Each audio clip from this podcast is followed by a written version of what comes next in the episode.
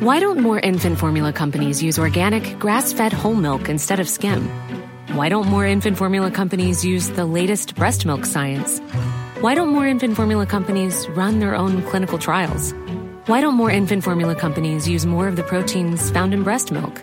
Why don't more infant formula companies have their own factories instead of outsourcing their manufacturing? We wondered the same thing. So we made ByHeart, a better formula for formula. Learn more at byheart.com.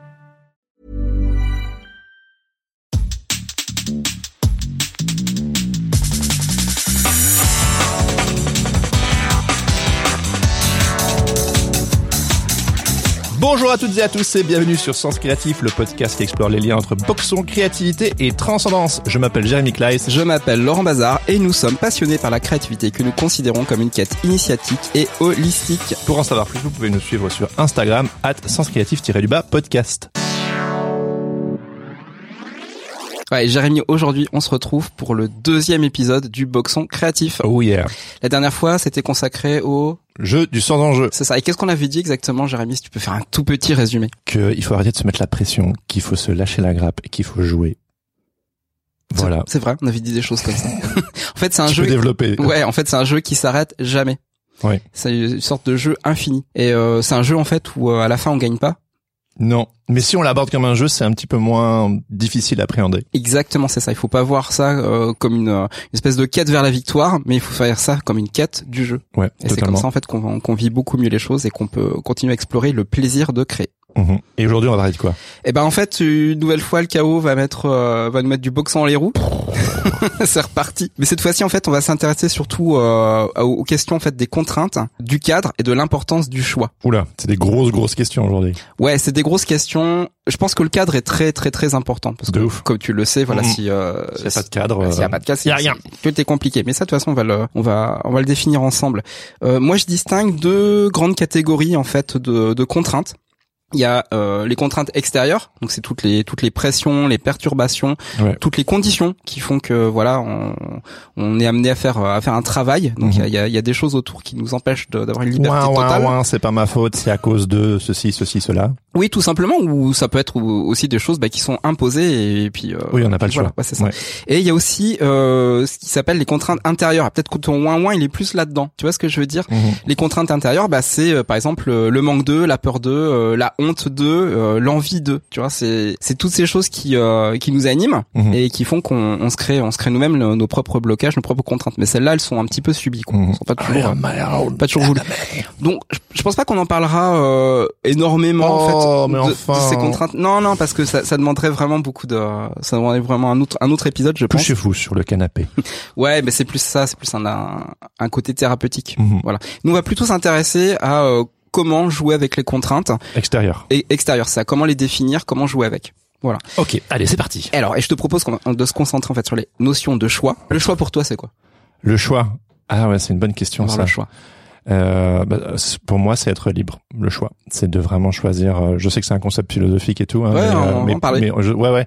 Mais euh, Donc pour le choix, moi, voilà, le- choix, c'est être libre. c'est être libre de choisir, oui. Euh, Voilà. Est-ce qu'on est vraiment toujours euh, libre de choisir? Est-ce qu'on fait les choix oui, bah, bah, je veux dire, on, en est, on est, on est conditionné. Il y a notre culture, il y a notre arrière-plan, il y a. Mais malgré tout, moi, je sais que c'est hyper important pour moi. De, c'est pour ça que je suis freelance. C'est parce que j'aime faire mes Ah, propres choix. Non, non, mais pour de, pour, pour de vrai, euh, genre, je trouve qu'en fait, on a tellement peu de possibilités dans notre vie, il y a- tellement de, de facteurs qui choisissent à notre place que les, le peu de choix qu'on peut faire, je veux vraiment les poser. Et je sais que c'est entre autres pour ça que j'aime beaucoup la voie du freelance parce que au final, euh, c'est pour ma pomme et, je, suis- je suis content de quand ça marche. Les, les lauriers sont pour moi. Quand ça marche pas, ben du coup, j'apprends de mes erreurs et, et donc du coup, je trouve que c'est hyper responsabilisant. Donc tu vois, le, le choix pour moi, c'est. T'arriverais à bosser pour un boss? Bah, je l'ai fait pendant un an et demi et c'était, je, non, non, enfin, non, je, je- non, j'ai beaucoup de mal. Enfin, peut-être qu'un jour si, tu sais, peut-être que dans 5, 10 ans, je serai salarié, j'en sais rien, tu vois. Mais, euh, au moment T, euh, j'aime trop ma liberté. Enfin, Tu connais ce gif animé avec Ricky Gervais dans The Office où il fait il fait le con devant devant tout devant le monde? son boss? Et- non non, Ah non, c'est lui le boss, ah lui c'est juste, boss, voilà. Et puis il en fait le, le même ça dit euh, euh, c'est le pire boss du monde mais c'est mon boss. C'est ça. Euh, Pour toi c'est qui le pire boss du monde? Euh, Si t'avais pire boss du monde à choisir. non, je sais pas. Bah c'est toi-même. Non, non, je suis pas d'accord parce que parce que mon, si c'était moi, en fait, mon boss il me comprend. Tu vois, il serait genre Eh ben- ah eh viens ben, faire un câlin, eh tu ben, je vois, on pense se comprend et tout-. Eh ben, je pense que c'est pas tout à fait. Je pense que c'est l'idéal qu'on qu'on se fait de nous-mêmes. Mais en réalité, si on bossait pour nous-mêmes, je pense qu'on se, on se détesterait très vite. Et je pense qu'on démissionnerait au bout d'un jour. Tu te détesterais toi? Bah oui, parce qu'en fait, Pourquoi ce qu'on bah, ce qu'on se permet pour nous, en fait, les jugements qu'on fait envers nous-mêmes, euh, les, euh, les horaires qu'on Ah oui, oui, s'impose, les, les horaires de taré qu'on s'impose, on Mhm. est hyper dur avec nous-mêmes. On supporterait pas de nous avoir comme boss. C'est Oui, boss. ouais, mais quand Imagine un boss qui te dit allez vas-y va mater des séries au lieu de travailler, c'est trop cool. Euh, ouais, mais il le ferait pas comme ça. C'est pas un bon boss. Il le ferait pas comme ça. Peut-être qu'il te ferait mater les séries que t'as pas envie, Ouais, ouais, au moment sûr. que tu veux pas. Ouais. Non, puis il y a aussi le fait de se dire, bah c'est pas ton projet, tu vois. Bah quand tu travailles pour toi, c'est c'est ton projet, tu vois. Tu engages quelque Ah oui, chose. oui. Mais si t'avais à travailler pour toi-même, ce serait plus ton projet, tu vois. Tu bosserais pour toi-même, tu vois. Tu bosserais pour ce gars au-dessus qui est hyper chiant et relou et qui est intransigeant, euh, qui lâche rien. Et Oui, oui, Et on, voilà. on est, Donc peut-être- on est très dur avec nous exactement, on est peut-être un peu très dur avec nous-mêmes. On voit beaucoup aussi euh, nos défauts, donc on, on laisse rien passer. Puis c'est vrai que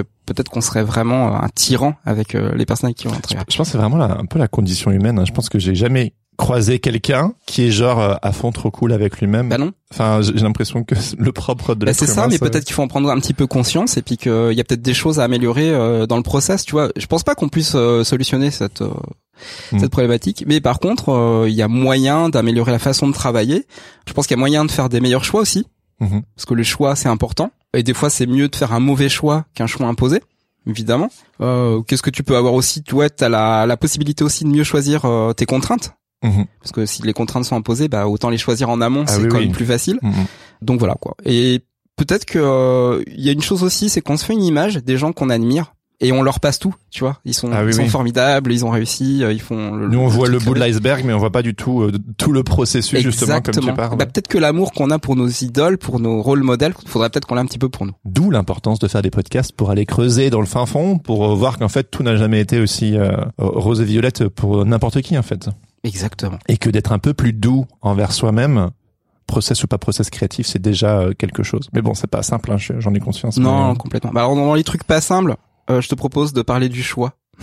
Ok, allez, vas-y. Voilà, on va commencer par la notion du choix. Alors, je vais vous expliquer un petit peu en philosophie. D'ailleurs, le, le sujet a été traité évidemment depuis euh, depuis la nuit des temps euh, par tous les penseurs qui euh, qui se sont succédés. J'adore, j'adore. Voilà. Alors, la question de savoir si un individu effectue des choix librement ou est déterminé renvoie au problème de l'existence ou non du libre arbitre. D'accord, ça c'est le postulat. Bah, déjà, là, déjà, je sais que je vous ai perdu. Philosophie. Voilà. Donc on va, Allez, on va les pas- vous avez 4 on heures. va les passer en revue.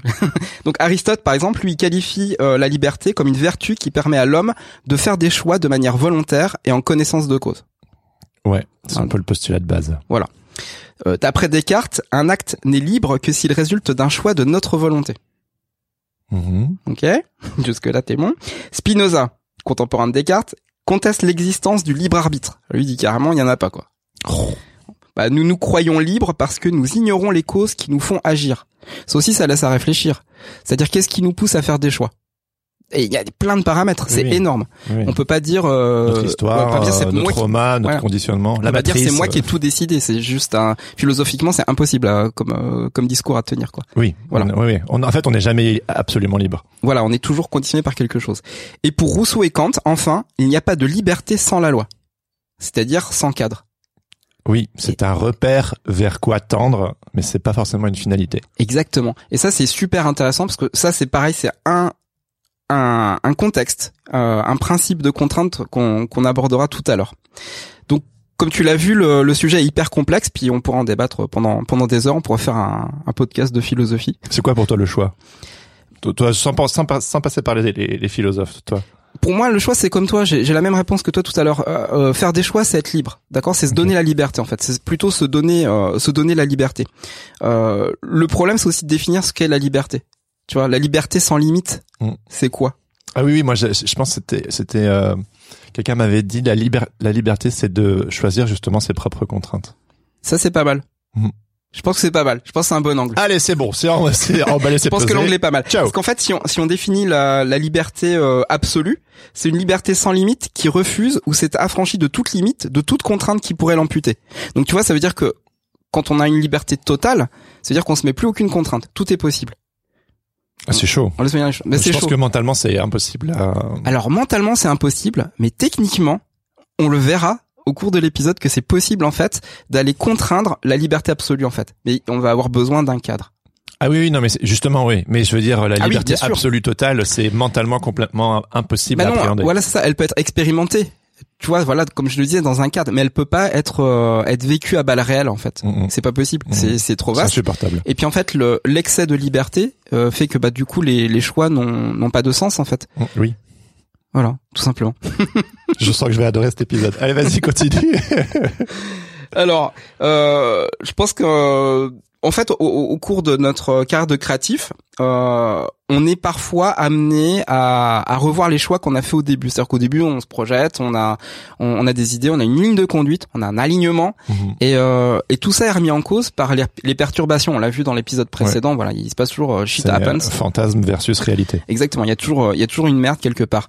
Et euh, notamment euh, toi qu'est-ce que t'en penses Qu'est- Qu'est-ce qui t'est arrivé finalement euh, sur ton parcours Euh, Quand est-ce que t'as dû euh, Bifurqué. bifurquer et comprendre que les choix que t'avais fait au départ euh, ils t'ont amené sur d'autres choix à faire Voilà, c'est une suite de bifurcations. Hein. Moi, je suis tombé amoureux euh, du graphisme, donc j'ai voulu devenir graphiste. Donc, je suis devenu graphiste après mes études de graphisme.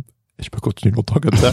et puis, en fait, je me suis rendu compte que, ben, que la réalité de graphiste, c'était pas euh, de faire des trucs trop cool pour des groupes de musique ou pour euh, des festivals trop trop cool. Donc, euh, j'ai pris un job de graphiste à plein temps. Ensuite, je me suis rendu compte que ce que j'aimais, c'était vraiment l'illustration genre la, la partie dessin dans le graphisme. Donc j'ai de nouveau bifurqué, donc je suis devenu illustrateur. Et puis après, l'histoire, vous la connaissez. En cours de route, euh, j'ai lancé Sens Créatif. Et puis je me suis rendu compte que ben, j'aimais énormément le podcasting et que j'envisage euh, d'en faire plus. Et donc du coup, c'est bifurcation sur bifurcation, choix sur choix.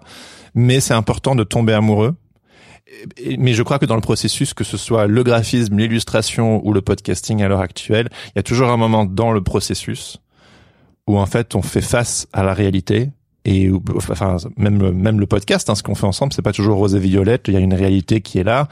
Euh, moi ce que j'appelle le principe de réalité. Et donc euh, apprendre à se laisser enseigner par le principe de réalité d'arrêter de constamment être têtu. Je pense qu'il y a une différence entre la persévérance et l'entêtement et que quand on la persévérance ça- ça- cette Godin il en parle dans le deep enfin pas le deep euh, Ouais, le, le DIP. euh, voilà, espace deep, genre l'espace, c'est genre à quel moment il faut continuer à persévérer et à quel moment tu te rends compte que le bateau sur lequel tu es est en train de couler et qu'il vaut mieux quitter le bateau et que c'est peut-être une grosse connerie de, de couler avec ton bateau. Bah oui. C'est peut-être il y a un truc de loyauté, c'est peut-être un peu beau dans les films, mais dans la vraie vie on n'a qu'une vie.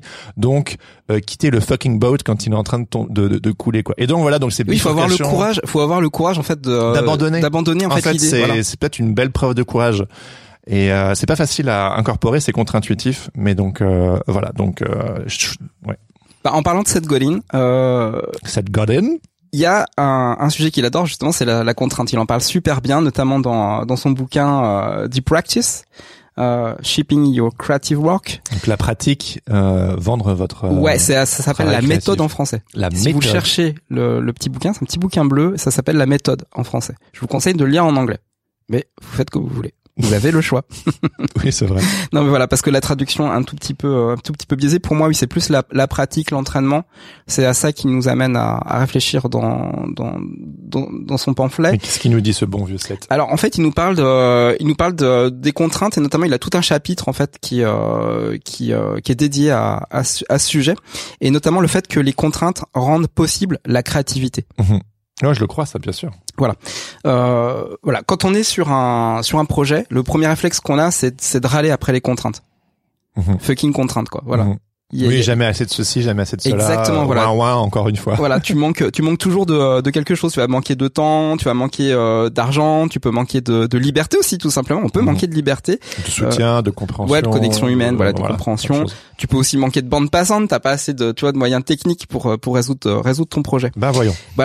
Mais euh, sans les contraintes, en fait, il n'y a pas de, il y a pas ce qu'on appelle la tension euh, pour euh, pour créer en fait l'inattendu. Mhm. Tu vois ce que je veux dire?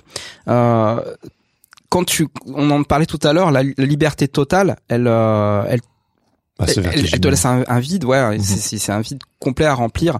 Alors que euh, les contraintes, elles vont t'amener à résoudre des problèmes, Ouais. et à résoudre des problématiques. Mhm. Et résoudre des problématiques, c'est le fondement même euh, de l'art, c'est-à-dire que tu euh, tu amènes quelque chose de, de nouveau et tu y réponds par l'art. C'est l'innovation. C'est l'innovation, ouais, exactement, c'est ça. Euh, et en fait, c'est, un peu couillon tout ce qu'on dit parce que n'importe quel projet créatif a des contraintes. Oui. Voilà, on part pas comme ça avec un, un projet d'une vie euh, sans contraintes. ça, ça, n'a- ça n'arrive jamais quoi. Mhm. Donc voilà, à partir de là, on est déjà un petit peu tous sur le, le, le même pied d'égalité. C'est comme les influences, se dire qu'en fait on est influencé par rien, c'est aussi un, un mythe. Oui, bah oui, Enfin, c'est une ça. parenthèse, Ouais, J'ai mais- pas d'influence. Oui, oui. Moi j'ai pas envie de influencé regarder. par moi-même. Oui, c'est ça. Et si t'as Ok. pas beaucoup d'influence, bah tu Bah, on peux est pas déjà influencé par soi-même, c'est déjà pas mal. Ouais. Oui, bah c'est bien, oui, déjà, ouais. C'est déjà une influence. Je voulais te parler de euh, notamment d'un un exemple de contrainte super classique, Mhm. moi qui me parle beaucoup parce que c'est du pixel art. Ah oui. C'est la façon en fait dont euh, les icônes ont été inventées sur les, euh, les systèmes d'opération des ordinateurs. Ok. On revient en 1982. On parle du Macintosh. Et, euh, et donc la, la, la boîte de Steve Jobs en fait demande à, à, à Susan Kerr qui est euh, designer, pixel artiste, euh, également typographe, en fait de créer euh, les icônes du premier Macintosh. Ok. Donc tu vas avoir ce petit, euh, je sais pas si vous vous souvenez, là, il y a, y, a, y a le petit euh, petit icône en fait de, euh, du Macintosh qui vous sourit Mhm. quand vous lancez euh, quand vous lancez l'ordinateur. Oui, ça me rappelle des vieux souvenirs, ça. Exactement. Ben, c'est elle. Et sa contrainte, elle est, elle est terrible à l'époque parce qu'en gros, elle a deux couleurs, hein, le noir et le blanc du Mac. Euh, elle a euh, 1024 carrés. Alors ça peut paraître beaucoup, mais en vérité, c'est 32 par 32 pixels. Mhm. Donc c'est très très petit. C'est le spécialiste qui parle là. Voilà. Et avec ce, avec cette contrainte euh, absolument ultime, elle doit créer en fait le, ce qui va être le, euh, Make some l'image- magic. Ouais, c'est ça, l'i- l'image, l'image même du Macintosh, ce qui va le rendre populaire. Et c'est ce qui fait qu'aujourd'hui on a des icônes aussi sur les ordinateurs. trop la pression pour la pour, pour cette dame quoi. Mais super la pression. Mais les... L'image du Mac, allez vas-y go. Et surtout que c'était à, à l'époque, voilà, euh, travailler sur du sur du pixel, c'est- c'était pas forcément évident. C'était aussi euh, euh, réservé à des euh, à des applications, tu vois, pas très euh, pas très marrantes, un peu barbantes, euh, ou alors les vraiment les premiers jeux euh, les premiers jeux vidéo, on n'était pas encore vraiment dans des graphismes très poussés avec le pixel. Quoi. Mhm, mhm. Et elle, elle invente tout quoi à ce moment-là. Elle euh, elle pose les bases en fait de, de ce qui existe aujourd'hui. Complètement dingue. Et du coup, elle a joué avec euh, pas grand chose. Vraiment rien, avec trois trois bouts de scotch, trois bouts de ficelle, et, euh, et puis on imagine aussi la technologie de l'époque, comment, euh, voilà, sa tablette graphique, à quoi ça devait ressembler, tu vois, j'en sais, j'en sais rien, quoi, ça devait être vraiment très rudimentaire tout ça. quoi. Voilà. Et aujourd'hui, ben, ça se retrouve sur tous les ordinateurs. Exactement, c'est ça. Alors pour euh, pour la petite anecdote, c'est elle qui a créé les, les typos qu'on qu'on connaît bien, notamment la Chicago, euh, Geneva, Monaco, Mhm. vous devez connaître. Qui, Voilà, c'est cette qui sont sous les Macs. qui sont sur les Mac. Voilà, exactement. Euh, voilà pour la, la présentation de, de ce que peuvent être les contraintes. Mhm. Je pense que ça, t'as bien capté le bien capté le système. Euh, maintenant, je vais t'inviter à avoir une, une image mentale. C'est la métaphore du puzzle. Attends, je ferme les yeux, je ferme les yeux. Ah, dis-moi. Fermez les yeux aussi, les auditeurs. Voilà. Vous imaginez une, une grande boîte, un grand puzzle en fait, avec plein plein de pièces dedans. Évidemment, tout est tout est mélangé. Je la vois, je la vois, je la vois. Il le fait vraiment. Et évidemment, bah, les pièces sont toutes différentes les unes avec les autres, et il va falloir il va falloir les assembler. Mhm. D'accord? Évidemment, bah faut prendre un petit peu de un petit peu de recul pour avoir une vision euh, objective du, euh, du chantier qui nous attend. En gros, assembler un puzzle, c'est une activité qui est faite vraiment de contraintes parce qu'on a on a ces formes qui sont différentes, ces couleurs. On va essayer de on va essayer de les agencer, de les classer par euh, bah, justement par couleur, par forme. J'ai Euh, j'ai un mille pièces devant moi. T'as mille pièces devant toi. C'est chaud quand même, je sais pas par où commencer. Donc à ces contraintes là, on sait aussi qu'un avant de démarrer qu'un puzzle, Les contraintes, faut chercher les coins. exactement. Voilà, faut chercher les coins. Et les coins, c'est quoi? Euh, bah c'est les contraintes. Enfin, Non, les coins, c'est quoi c'est une contrainte, d'accord. C'est les angles, mais c'est un cadre. Oui, ah oui, oui, voilà, voilà. c'est le point de départ. Voilà, hein. le, le, le puzzle a une bordure. Mhm. Donc ça, c'est formidable. C'est-à-dire qu'en fait, tout ce moment de créativité qu'on va passer sur le puzzle, on sait que c'est encadré. Il y a une limite. Mais note que pour un mille pièces, trouver les quatre, euh, Ah bah, c'est du taf. Voilà. c'est compliqué. Donc parfois, il faut commencer un petit peu en balbutiant au milieu.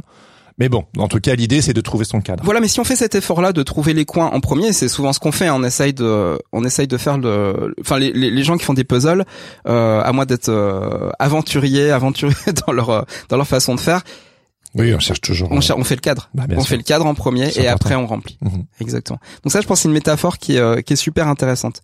Et ce qui est bien de se dire aussi, c'est que si on n'a pas perdu une seule pièce, toutes les pièces sont dans la boîte dès le début. Mhm, mhm. On, les- on a tout. Et on a notre, on a tout on est notre nous. propre boîte. Oui, voilà. On est notre propre boîte, voilà. On a compris l'image. L'idée en fait, c'est de se, euh, c'est de se poser, euh, c'est de se poser les bonnes questions.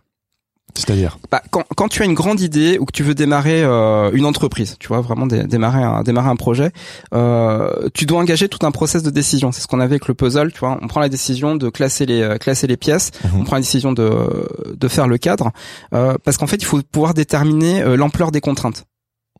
Ouais, c'est Ça, c'est super important. Mhm. Voilà, où est-ce qu'on où est-ce qu'on va s'embarquer? Euh, Quelles ressources on est prêt à investir dans le projet? Quelle énergie émotionnelle euh, et quel risque en fait on, on est disposé à engager Mhm. C'est important aussi où, où jusqu'où on veut aller quoi. Je me souviens que ma contrainte pour le petit exemple pour le Ouais. podcast, c'était quand je me suis lancé, c'était je vais sortir un épisode toutes les deux semaines Mhm. et je m'étais mis comme défi ou du moins comme contrainte, euh, je vais sortir trois saisons. Et c'était mon point de départ. Ouais, c'est vrai que c'est plutôt bien tracé. Et voilà. Et puis et puis après je me suis dit bah quel matos j'ai besoin Bah c'était il me faut euh, au minimum deux micros et un enregistreur. Mhm. Euh, Combien ça coûte? Voilà, pas beaucoup. Voilà, pas beaucoup. Donc tu sais déjà que voilà, t'as pas non plus un, bu- un budget qui va te. Le, le budget n'était pas une contrainte. Oui, et quel que soit le métier d'ailleurs ou la, le projet artistique que vous avez envie de faire, euh, souvent parfois on se met comme euh, difficulté, il me faut le meilleur matériel. Il y a parfois des gens qui m'écrivent c'est quoi le meilleur matériel pour faire du podcast, etc. Andy Pizza, notre notre grand copain là, il a commencé ses podcasts sur son téléphone. Et euh, ou par exemple si on veut faire euh, de l'ILU ou t'as pas besoin tout de suite d'un iPad avec une machine dire, de guerre, tu peux pas- commencer euh, avec euh, juste euh, je sais pas moi Photoshop ou genre même tes crayons enfin il n'y a pas besoin de de, de de trucs trop chers en fait Ce que tu veux dire, c'est qu'il faut pas non plus euh, s'inventer des fausses contraintes. ouais exactement Voilà. genre Faut que euh, les contraintes soient cohérentes. go for it mais mais euh, définir euh, quels sont les outils de base dans ta besace tu sais c'est comme dans un jeu de rôle tu vas pas tout de suite au shop acheter des super euh, armes tu sais tu d'abord tu commences avec tes armes au tout début puis tu gagnes des bonus et machin et avec les points que tu as gagnés tu peux aller acheter du nouveau matériel pour continuer ta quête et donc euh, Les, les jeux vidéo sont vraiment, enfin en tout cas d'aventure, sont vraiment formidables pour ça parce que euh, c'est exactement, c'est exactement le postulat quoi. Bah tu ouais. démarres, t'as que dalle, Oui ou ouais. Tu que récupères quelques outils Ouais, ça. et voilà. Et puis en fait, t'apprends à les utiliser pour commencer. hein. Il y, a, il y a toujours une espèce de, de partie un peu tutoriel comme ça. Mhm, mhm. Et puis, euh, et puis pe-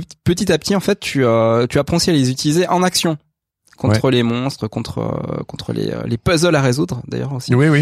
Et, euh, et au fur et à mesure, bah, t'en as beaucoup, de plus en plus, de plus en plus. Puis à un moment, bah, tu maîtrises tout, t'as les meilleures armes, et puis bah, le jeu devient, le jeu devient facile. Mais si tu fais pas ce travail là au début, Et puis c'est normal. Je pense aussi à l'émission Nu et culotté. Tu oui, sais. ah mais, fabuleux. Tu commences à Quelle poil, mais en fait, on commence tous à poil dans notre vie. Genre littéralement, on commence à poil et on commence en, en chialant. Carrément. C'est mettent- normal. Et puis après, au fur et à mesure du temps, tu t'entoures de personnes. Tu vas demander, tu vas poser des questions. Est-ce que vous pouvez me passer un slip? Est-ce que vous me pouvez passer un t-shirt? Est-ce que vous pouvez me conduire d'un point A à un point B? Et donc du coup, c'est normal au début d'être dépourvu, mais c'est normal qu'il y a des contraintes et que. Mais cette contrainte les amène déjà un à vite se dépasser parce que Nu et culotté. Ouais, ils ont- ah ouais. bah ouais, bien sûr. ils ont ils ont un petit peu froid au miche au départ. Donc, ils doivent vite trouver la solution au moins pour s'habiller. Les couilles un peu bleues comme un, ça. un petit peu bleu et, euh, et c'est vrai que tout de suite ils doivent être confrontés à la contrainte humaine c'est-à-dire vraiment aller voir les gens Ouais, tout pour nu. pouvoir faire du troc et ils y vont tout nus donc euh, il y a la contrainte devient euh, devient un super outil pour eux parce que c'est un sujet de conversation pourquoi vous êtes tout nu Bah, bien sûr. et ça engage déjà le premier contact humain quoi Voilà. ça peut rebuter mais en même temps des fois ça peut faire des super Ah, rencontres ça peut être très rigolo. Hein. voilà et c'est vrai que chaque épisode euh, amène une euh, une découverte différente en fait Mhm. super exemple Je t'en prie. Eh ben c'est bien.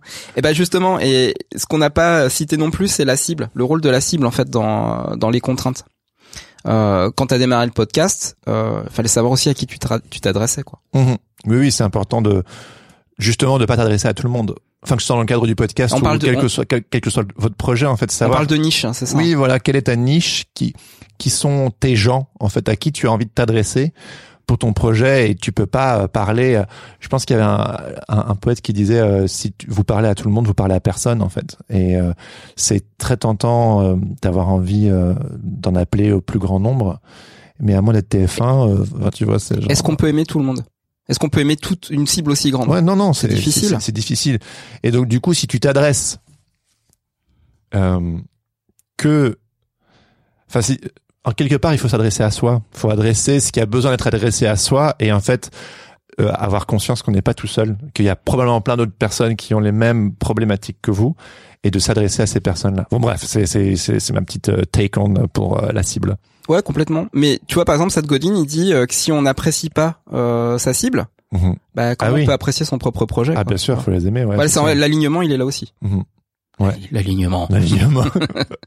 oui, euh, quelqu'un d'autre parlerait de servir son audience. Ouais, voilà, c'est ça. Ouais. C'est de. Mm, mm. Mais cette Godin, il en parle aussi. C'est genre C'est une mieux, contrainte. mieux vaut mieux vaut avoir euh, 10 personnes qui sont supra fans de ce que vous faites et qui vont en parler à tout le monde et que vous vous entêtez et que vous persévérez à servir ces 10 personnes à fond les ballons plutôt que d'essayer de faire un truc un peu meh pour euh, plein de gens qui vont se dire meh et donc, euh, de toute façon, ces 10 personnes seront vos meilleurs évangélistes, si je peux utiliser cette métaphore-là, parce qu'ils vont aller en parler aux autres, Exactement, c'est ça l'idée. Mhm. C'est vraiment de diffuser. diffuser, euh, mais du coup, en mettant tout et en étant, en faisant pas les choses à moitié. Donc, comme tu dis, oui, il faut aimer euh, que ce soit vos clients ou votre cible, euh, mais pour de vrai. Pas, en fait, pas essayer de les utiliser. La cible, pas essayer de l'instrumentaliser à tes propres fins, mais plutôt de dire, je vais vous donner généreusement, sans attendre en retour. Et, et les gens le sentent. C'est la différence entre une publicité et, euh, et une œuvre en fait. Quand on voit une pub, elle peut être bien faite, mais on sait qu'on essaie de nous vendre un truc. Quand tu vois une œuvre, tu, tu, c'est- donné. Et si tu as envie de rendre quelque chose, d'acheter le bouquin, d'aller avoir la pièce, d'en parler à un ami ou de, de quoi que ce soit, bah c'est on est on n'est pas dans le dans la transaction, on est dans le don en fait. Bon voilà, tu sais très bien que pour moi c'est quelque chose de, qui, qui, qui, qui me touche. Obligé de te couper. Euh, si tu veux, maintenant, ce que j'aimerais bien, c'est qu'on fasse euh, un petit peu un inventaire, euh, pas exhaustif, mais on va, on va, essayer d'en donner pas mal d'exemples de, de contraintes courantes en fait. Mhm. Euh, que- quelle est la première contrainte qui te viendrait comme ça euh, à l'esprit? L'exemple de contrainte courante. Euh, le temps. Le temps, le temps en premier, c'est vraiment le plus important. Ouais. Si tu manques de temps, Ouais, j'ai pas le temps. j'ai pas le temps. C'est vraiment l'excuse euh, la plus euh, générique et dont je te suis pas exempt. Hein, Ah bah plus, non, non, bah bien sûr, bah c'est c'est on, temps. on court après le temps quoi. Ouais. Euh, c'est Fabien Olicard qui euh, dans son bouquin, euh, alors je, je, je vous redonne la, je vous redonne l'info. Vous ne le voyez pas, mais il a le bouquin. Voilà, mais on les mettra, on les mettra dans les notes. Votre temps est infini. Donc qui est, qui est paru, euh, donc c'était le prix Babelio non fiction qui est paru notamment chez Pocket, mais je crois qu'il était aussi édité ailleurs. Euh, dans son bouquin, il nous explique que dans une journée, il y a 1440 minutes. Mhm. D'accord. Et ces 1440 minutes, euh, on va les dépenser. C'est-à-dire que euh, on peut pas les, on peut pas les économiser pour le lendemain. Quand la journée est finie, les 1440 minutes sont passées. Donc, qu'est-ce qu'on, euh, euh, co- comment, comment on gère ces, euh, comment on gère cette journée de 1440 minutes qu'on a, qu'on a à disposition tous les jours? Et ça, c'est une super question. Voilà. Donc ça, la, la contrainte du temps, elle est, elle est importante. Une autre contrainte euh, qui devient vite à l'esprit, L'argent. voilà, la thune. C'est toujours un peu les deux, hein, ouais, c'est ça. hein. Voilà, on manque d'argent, donc du coup, ça va être compliqué. Bah, en réalité, euh, quand on quand on observe euh, les projets les plus les plus incroyables, euh, on va se rendre compte que c'est jamais une question d'argent. Mhm. Euh, par exemple, si on prend un, on va on va comparer un projet de cinéma avec un projet de théâtre. Mhm. Euh, au cinéma, on a des budgets faramineux. Voilà, on- il faut faut que ça soit vu par euh, par un maximum. De, voilà, pour le coup, en général, On leur cible est, est juste juste excessive, euh, plaire au plus grand nombre. Et euh, et puis du coup il y a plein plein plein de, de, de process qui rentrent derrière avec des avec plusieurs scénaristes. C'est laborieux, hein. C'est laborieux. Faut la faut la En production. fait, on faut veut trouver beaucoup la de thunes, on veut Faut beaucoup de la thune, mais derrière, il y a tellement de décisionnaires Oui. que ça rend la chose vraiment chiante. Et il faut de la thune pour trouver la thune. Ouais, c'est non, mais- hyper méta. ouais, ouais. Au théâtre, on a une idée. Euh, on a juste euh, peut-être un producteur qui dit OK banco, une salle qui est, euh, qui est OK pour euh, pour produire en fait le spectacle et euh, et il y a quel- juste quelques acteurs et c'est fait en réel. C'est-à-dire qu'on fait pas 40 prises. Mhm. Le théâtre, on a des répètes, OK, mais une fois qu'on est on est devant le public, on doit tout donner. Mhm. Et là la créativité elle est formidable. Et c'est pour ça qu'il y a des pièces de théâtre qui sont après adaptées euh, adaptées au cinéma. cinéma parce qu'elles sont formidables et que qu'elles méritent de ouais, d'être montrées au monde entier Mhm. tout simplement. Donc ça, c'est un super exemple. Euh, dans les contraintes courantes, on va aussi avoir euh, le format dans lequel on travaille. Mhm. Donc ça peut être vraiment euh, plein de plein de formats euh, différents. hein, Je sais pas moi. Quand tu euh, quand t'es en musique, par exemple, euh, bah tu vas avoir la, la la la durée de ton de ton morceau. Ouais. Tu vas avoir euh, les outils avec lesquels tu lesquels tu travailles. Euh, Il y a aussi une contrainte, c'est les membres de ton équipe quand on travaille à plusieurs. Ouais. Voilà, qui fait quoi, euh, qui est capable de quoi, co- comment organiser. C'est moins simple, mais quand ça marche, euh, ça défonce. Ouais, voilà, carrément. On en parlera tout à l'heure encore. J'ai un Mhm. super exemple là-dessus. Ok. Euh, on a évidemment le, la contrainte, euh, bah, comme on disait, de la niche des clients, la cible, les utilisateurs. Ça, c'est super important. Bah, les matériaux aussi qu'on utilise. Si on fait euh, si on fait du, du bricolage, bah forcément, bah faut être euh, hyper créatif. Si on a beaucoup plus de moyens, il faut pas se laisser en, entraîner par, le, Mais par la attends, facilité des moyens. Tu me parles du choix, là, tu donnes plein d'exemples, mais Ouais. comment, euh, qu'est- qu'est-ce que tu aurais à dire sur euh, comment faire ses choix, comment choisir, tu sais, genre tu me parles des matériaux, du timing, euh, je veux dire, tu peux essayer de faire un morceau de deux minutes qui passe à la radio, tu peux faire un morceau de 11 minutes qui est épique. Quand tu commences, tu te dis pas, mon morceau va faire 11 minutes, tu, tu, tu crées, tu te mets en mouvement. Et euh, quand tu, il y a beaucoup de gens qui parfois, quand ils veulent se lancer dans un projet, ils se disent, je sais pas euh, le nombre d'outils qu'il me faut, etc. Qu'est-ce que tu aurais à dire par rapport à ça? Bah, c'est pareil, on, on revient toujours à la métaphore du puzzle, c'est-à-dire que si on est capable de, euh, de de savoir le à peu près le nombre de pièces qu'on a qu'on a dans sa boîte, c'est quand même déjà euh, c'est quand même déjà un gros une grosse partie du travail de fait. Euh, Pensez petit. Ne commencez pas à 1000 pièces, commencez à 15 pièces. Bah quand tu démarres, oui, carrément. Mais Voilà. Après, si tu as envie de faire euh, un projet de 10 000 pièces, tu, euh, tu tu fais en sorte que ça puisse être euh, être le cas, Mais mais Tu commences par 15 pièces, par 15 pièces dans le 10 000. Voilà, exactement. Euh, mais il faut quand même pouvoir déterminer euh, ce qu'on va mettre en place et ce dont on va avoir besoin, parce que Mhm. évidemment le mieux est l'ennemi du bien. Donc si euh, si on part vraiment euh, trop loin en, en outils, en moyens, euh, on va vite être dépassé et peut-être qu'on ne sera pas en capacité de gérer. Faut Alors, savoir aussi de quoi on est capable. Je vais reciter Seth Godin, qui est notre grand copain pour cet épisode. Lui, il parle du minimum viable product, donc du, du produit euh, un minimum viable, et donc du coup, justement, d'essayer de créer quelque chose euh, qui demande pas un investissement de fou furieux et qui, qui mais qui peut suffisamment fonctionner pour juste c'est comme un pilote pour une série en fait. Tu, tu fais tu fais un épisode tu vois si ça marche et tu continues. Et de vraiment pas viser la création d'une saison entière évidemment dans l'absolu c'est ce qui est visé Mhm. mais de commencer tu castes tout ton casting tu fais tout ton truc pour que ça- défonce mais c'est un premier épisode tu le montres au producteur et puis après voilà ça peut fonctionner. Et donc le minimum viable product c'est ça c'est vraiment de commencer petit euh, et puis, je pense par exemple dans le podcasting, pour continuer sur cet exemple-là, euh, je pense qu'il est souvent conseillé, avant de lancer son podcast, d'en faire quelque chose comme 4 en amont, 4 5 Oui, c'est ça. Ouais. C'est ce que, disait Fab Flo et d'ailleurs. que ouais et que si ça si tu si tu maintiens le truc bah vas-y tu peux te lancer quoi mais tu lances pas un podcast avec un épisode en espérant inchallah que ça va que ça va fonctionner en fait Ouais, puis t'as aussi la contrainte du calendrier, c'est-à-dire que euh, voilà, dans le, le, le déroulé euh, de, de tes épisodes, ils vont être diffusés pas tous en même temps. Quoi que c'est possible, hein, quand, à, la, à la manière de Netflix de balancer euh, tous les Ouais, épisodes en même ouais, temps. ouais, ouais. Mais dans l'absolu, t'as quand même une saison à gérer, quoi. Donc Mhm. du coup, va falloir savoir à quel euh, à quel moment tu places tel tel tel. Et, et un autre exemple pour les personnes qui sont plus dans l'illustration, euh, moi je me souviens quand j'avais été voir une agence d'illustration à Londres, il m'avait dit euh, le minimum pour un portfolio c'est 12 images, 12 bonnes images qui défoncent. Et donc du coup, euh, on se lance pas avec juste euh, quelques images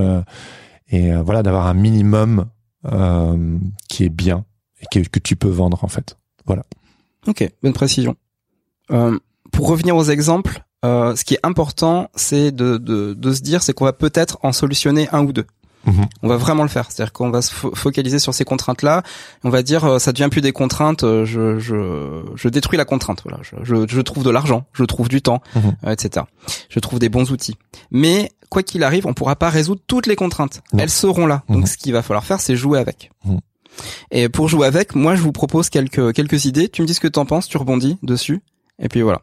Euh, première idée, ne pas passer trop de temps sur une étape pour pouvoir désacraliser en fait l'objectif, l'enjeu qu'il y a, y a derrière. Parce que plus on passe de temps, euh, plus on est enclin en fait aux remises en question. Euh, C'est pas simple. Hein. non, c'est pas ça parce qu'il y a une équation, c'est euh, temps passé par rapport à productivité.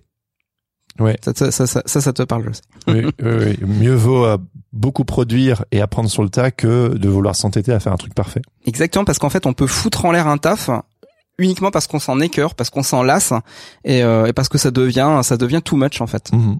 Less is more. Ouais, comme totalement. on dit. Euh, alors évidemment, bah, vous vous souvenez du premier épisode, euh, s'amuser, ça peut devenir euh, une contrainte euh, positive.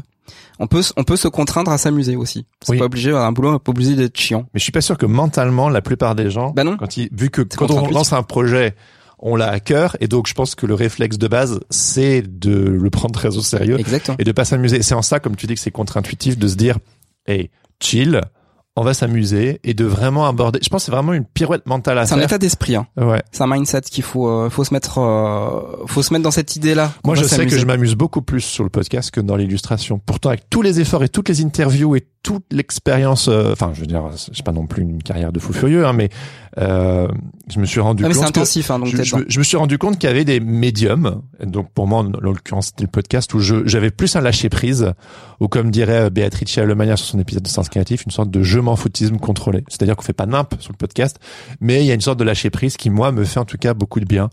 Et euh, essayer de trouver le médium où en fait euh, vous êtes pas en train de bosser, en fait vous vous amusez. c'est se mettre dans l'état de flow parce que euh, F L O W d'accord? Euh, en gros l'état de flow c'est quand euh, c'est quand tout va bien quand on est dans la créativité totale et que les idées elles sortent et que tout est fluide hein. c'est ça c'est ça l'idée bah pour se mettre dans cette condition là qui sont très rares parce qu'on est toujours perturbé par plein de choses on est toujours distrait euh, et bah ajouter du jeu euh, pour virer de l'enjeu c'est hyper hyper hyper Mais comment on fait ça positif Comment on fait ça? Eh ben, en fait, déjà un, bah, il faut se couper, je pense, un petit peu du, un petit peu du monde quand on est dans, ce- dans cet état-là. Il faut, il faut cadrer. Le cadre, c'est hyper important. pas de réseaux sociaux, mettre dans sa bulle, pas de réseaux sociaux, pas interrompu. Pas- ne pas être interrompu, euh, couper son téléphone et euh, ne vraiment ne penser qu'au projet et surtout s'amuser avec euh, avec ce projet-là. On a toutes nos, on a tous nos jouets. Il y a plus, c'est euh, Playmobil en avant les histoires, tu vois. Mmh. Voilà, c'est Mmh. c'est vraiment l'idée, c'est ça. Et quand on est dans cet état d'esprit, le flow euh, a de grandes chances d'arriver.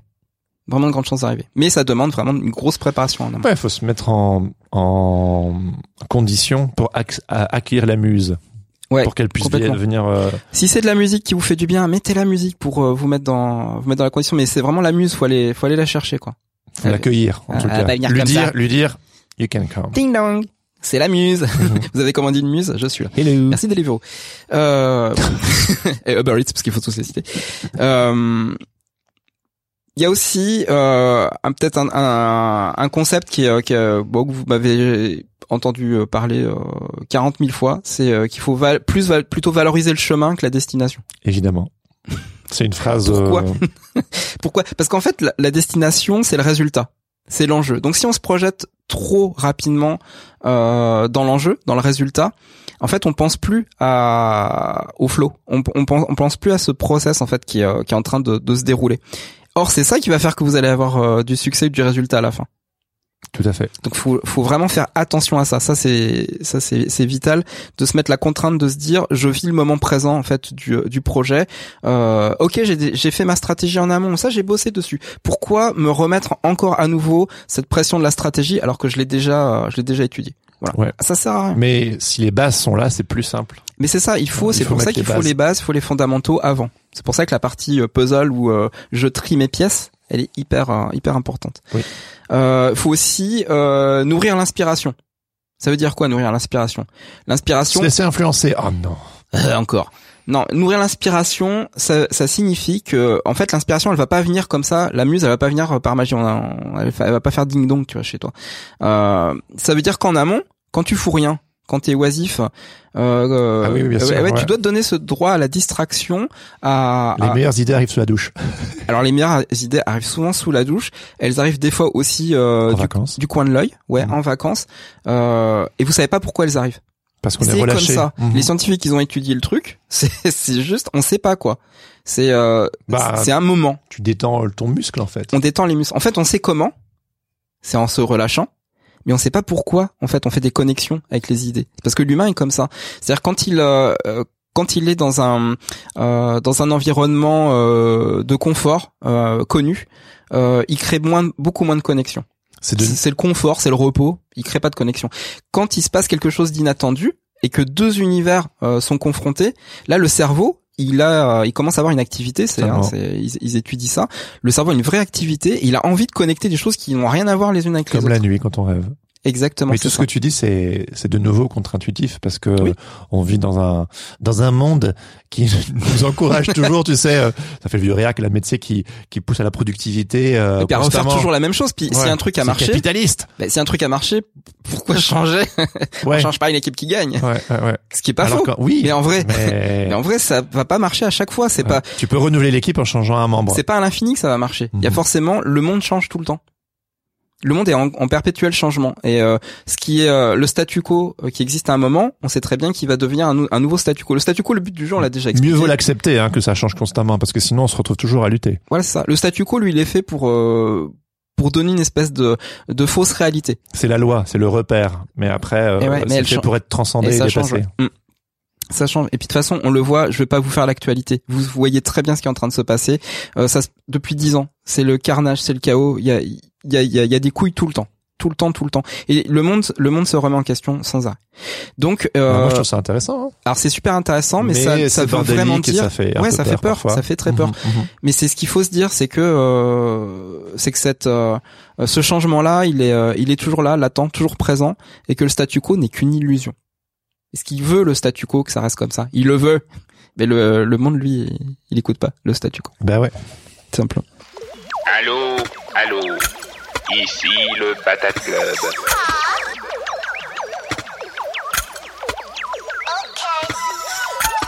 Et nous interrompons quelques secondes cet épisode, car si vous êtes encore là, ça veut probablement dire que cet épisode vous plaît. Et si c'est le cas, pourquoi ne pas venir en discuter sur le Discord Sens Créatif, qui est gratuit et ouvert à tous Vous pouvez aussi soutenir financièrement le podcast en vous abonnant sur Patreon. Ça nous aiderait énormément. Et ainsi, vous deviendriez membre du Patate Club, histoire d'accéder à des tonnes de bonus. Pour en savoir plus, cliquez sur le lien présent dans la description de l'épisode ou attendez la fin. Un ou une membre du Patate Club vous expliquera tout. Allez, retour à l'épisode. Alors, où j'en suis dans mes petites notes? Ah oui, il faut choisir ses combats. c'est marrant, on parlait de, on parlait de bordel, mais il faut choisir ses combats.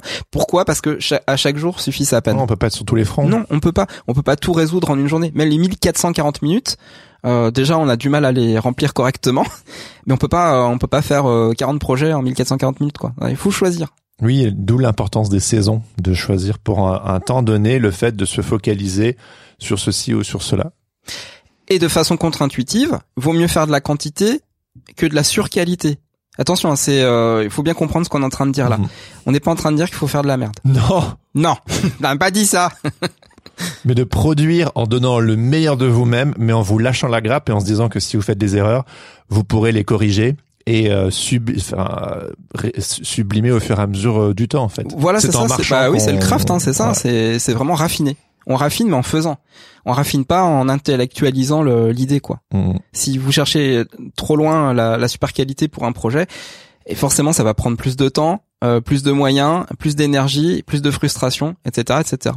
D'ailleurs, on en parle. La frustration est aussi une possibilité de contrainte positive. Mhm. Ah, encore un truc contre-intuitif. Non, non, mais bien terrible. sûr. Non, non, mais tout n'est que contre-intuitif de toute façon. Oui. Quand tu, n'y- quand tu n'y penses vraiment. Alors, ça veut dire quoi euh, Se mettre en état de frustration? C'est comme mon fils, il essaie de marcher et que ça le fait chier et qu'il tombe à chaque fois. Et moi, je l'ai vu avec mon premier, il s'énervait, il s'énervait à chaque fois. Mais est-ce qu'il a abandonné? Est-ce qu'à un moment il s'est dit c'est fini, euh, la marche Je c'est pas, pas- pour je vais moi, euh, ma je vie, rampe, euh, je rampe. hein. Ouais, c'est ça. je vais devenir un serpent. Voilà, c'est mieux. c'est- C'était ma Bah non, mais je me souviens, je le vois, il était genre. Ah et Ouais, non, il va rien lâcher. Il va rien Ah. lâcher, mais c'est c'est l'instinct, c'est l'instinct de de se relever et de réessayer.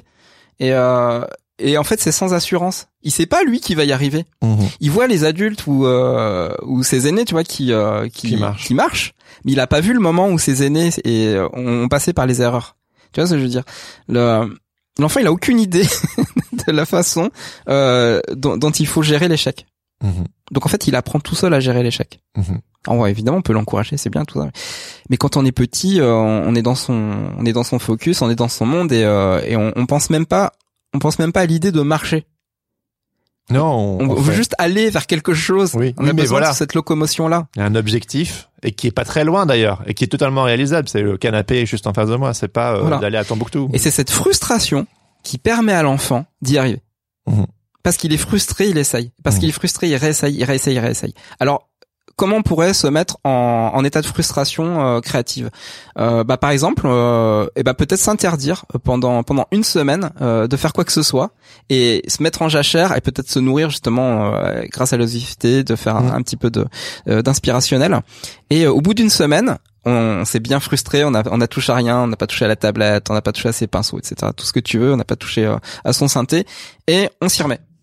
Et là, comme par, euh, comme par miracle, comme par magie, le corps, lui, il a envie, parce qu'il a été frustré, Bien le sûr. cerveau a été frustré, et là, vous sortez des choses. C'est le graphiste euh, Stéphane Zagmeister, bon, qui est une superstar, on est d'accord, mais qui, je crois, euh, tous les cinq ans, ferme son studio pendant un an pour euh, être en jachère et laisser infuser. D'accord. Bon, tout le monde peut pas se permettre ça, Ouais, c'est ouf. mais il fait ça, ouais. Bah mais c'est voilà, c'est ça, c'est vraiment l'état de frustration. Euh, Il y a aussi euh, une contrainte positive qui est pas mal, c'est euh, c'est la contrainte des outils. Euh, moi, je sais que que telle ou telle couleur, euh, par exemple. Ouais, ouais, ça peut être ça, mais ça peut même aller encore plus loin. Euh, C'est-à-dire que quand vous faites l'acquisition d'un nouvel outil, et euh, forcément la technologie nous amène sans arrêt à, à La tentation, c'est de tout explorer, alors qu'en fait, il vaut mieux peut-être juste explorer ce dont on a besoin et puis c'est tout. Voilà, c'est ça. Peut-être qu'un seul outil suffit en fait, mais que ce- cet outil-là, faut le faire à fond. Tu vois, par exemple, euh, on- l'exemple euh, qui va peut-être parler à, à, à nos auditeurs auditrices, euh, bah t'as jamais bossé sur iPad, t'as jamais bossé sur Procreate, par exemple, et bah tu dois t'y mettre. Mhm. Voilà. Et ben va falloir euh, passer par un moment où euh, bah, on va pas pouvoir pouvoir faire ce qu'on veut. Mhm. La contrainte, elle va être ultime. Ah ouais, c'est frustrant. Elle va être hyper frustrant, euh, mais l'outil euh, va être intéressant à explorer. Donc on va essayer de retrouver un petit peu ce qu'on ce qu'on sait faire et puis la manière dont on peut euh, euh, adapter l'outil à notre à notre envie, à nos besoins, etc. Donc bah c'est un petit peu une lutte avec la machine aussi, euh, en tout cas dans ce cas-là.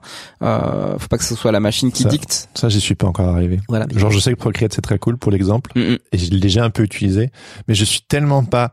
Euh, C'est très intuitif hein, Enfin, comme logiciel. Ouais, ouais, non, mais c'est en fait c'est c'est parfait. Bon, c'est la petite minute hein, de, de de promo non pré- non prévue, mais euh, mais je sais que moi, par exemple, la la, la technique n'est pas un truc qui me passionne du tout. Du coup, j'ai un peu ce, ce réflexe de bon, de toute façon, euh, je peux faire la même chose. Sur Photoshop, on continue Ouais. à name dropper. Mais voilà, donc pour les personnes qui sont peut-être pas motivées par euh, la, la- la technologie ou les outils, euh, c'est parfois difficile. Mais du coup, de, de, de- trouver d'autres contraintes. qui Bah, nous euh, motivent, oui, c'est ça. Moi, en fait, pendant pendant des années, euh, j'ai fait du pixel art au pad, au pad, tu vois, sur le MacBook Pro. Ah ouais, ouais. Donc, euh, alors ça, c'est vraiment, un- je pense qu'il n'y a pas grand monde qui fait ça. Euh, je bossais, tu vois, raccourci clavier pad. Mhm. Je sais pas si ça vous parle, je sais pas si vous, vous voyez un peu le délire, mais euh, j'ai mis très très longtemps, et pourtant on m'a fait conseiller, j'ai mis très très longtemps à passer une tablette graphique. On m'a dit, tu vas voir, la tablette graphique, c'est la liberté, mon pote. Je dis, ouais, ben non, je me sens très bien avec mon outil, je vois pas pourquoi je changerais. euh. Et ben le jour où euh, j'ai pris la décision d'acheter une tablette graphique, parce que j'avais le pognon pour, tu vois, mais je me suis, je, je sais qu'à l'époque euh, j'avais euh, j'avais pris cette décision là parce que j'ai pas Mmh, pris la petite investi. graphique, hein, j'ai Ouais, pris- ouais, j'ai ouais. pris la bonne. Euh, c'est pas une Cintiq, hein, j'ai pris une euh, une Wacom Intuos, mais c'est c'était le c'était le maxi modèle. Et donc j'ai investi, j'ai euh, j'ai découvert cet outil là et j'ai commencé à, à retrouver des sensations euh, que j'avais perdues, les sensations du stylo, tu vois, que Mhm, j'avais au, mhm. au début quand j'ai commencé euh, ma carrière.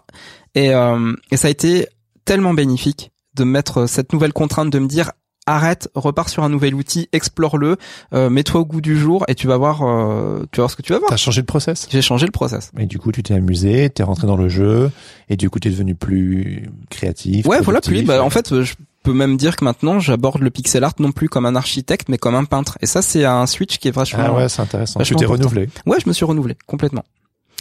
Euh, voilà. Il y a une petite phrase euh, très intéressante que j'ai j'ai notée dans le dans le bouquin de, de Godin, c'est euh, change the world doesn't mean to change everything. Ah, c'est important ça. Qu'est-ce que ça veut dire? Euh, Ça veut dire qu'en fait, on peut avoir un impact euh, sur euh, sur les autres, sur le monde, sur nous-mêmes, sur euh, l'environnement. Le gros mot, l'environnement. Euh, sans avoir besoin de tout changer. Mhm. C'est-à-dire que des fois, un, un petit rien, ça fait tout. Mhm. Voilà. Est-ce Oui. que toi, ça te parle? Bah oui, mais euh, voilà, la tentation, c'est de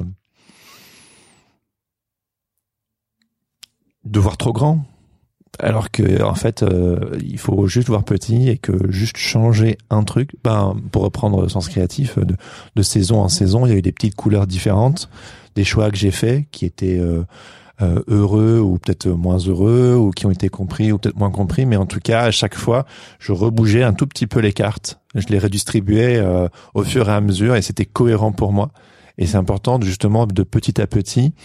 Euh, la méthode empirique, c'est par exemple de se donner six mois, un an, de se focaliser sur un projet spécifique et euh, d'essayer de le faire d'une manière.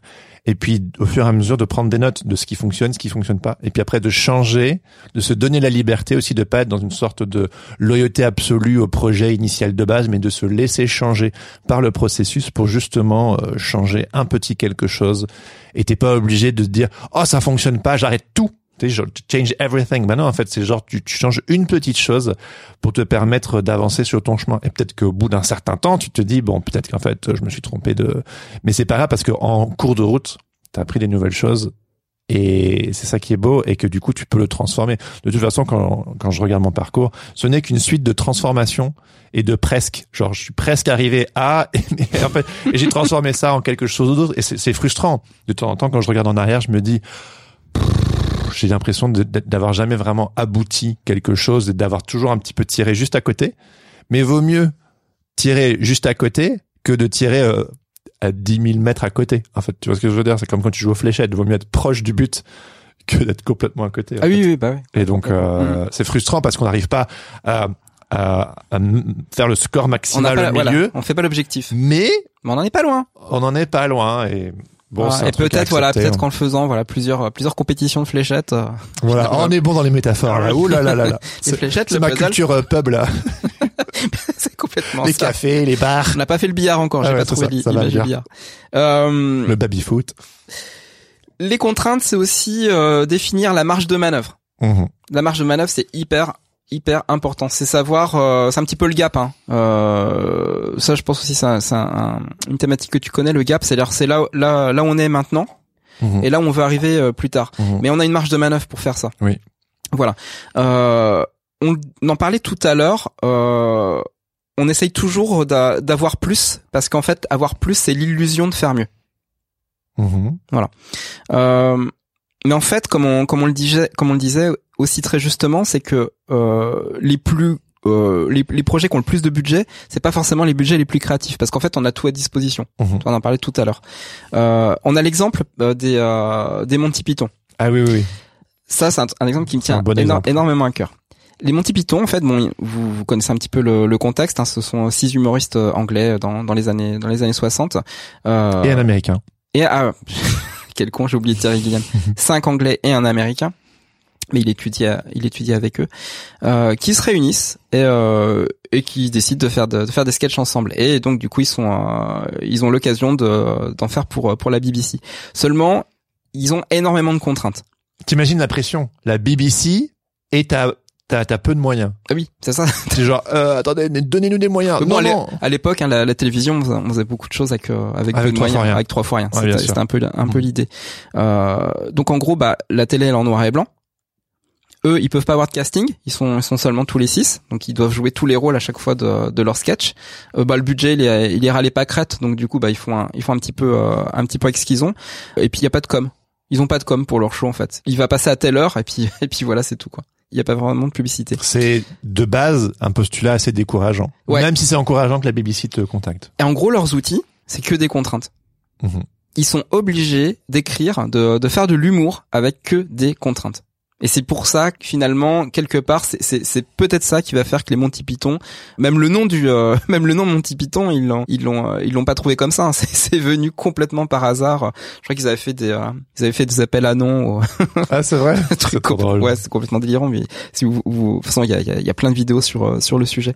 Et euh, ils ont, même quand ils ont eu du succès, ils ont continué à utiliser les contraintes comme un, un énorme outil créatif. Et euh, je pense que vous avez tous le souvenir, euh, tous et tous le souvenir euh, euh, de Monty Python Sacré Graal. Si vous la, si l'avez pas vu, courez le regarder s'il vous plaît, je vous en prie. Faut que tout le monde le voit. Où en fait, ils remplacent euh, les chevaux, les destriers des chevaliers par des, des, noix de coco. C'est-à-dire qu'en fait, ils ont des, ils ont des palefreniers derrière. euh, Chaque chevalier a un palefrenier avec lui et ils ont les noix de coco, les, les noix de coco, puis ça fait clac-clac-clop, clac-clac-clop, clac-clac-clop. C'est- c'est génial. c'est une idée qui est tellement géniale et visuellement ça marche.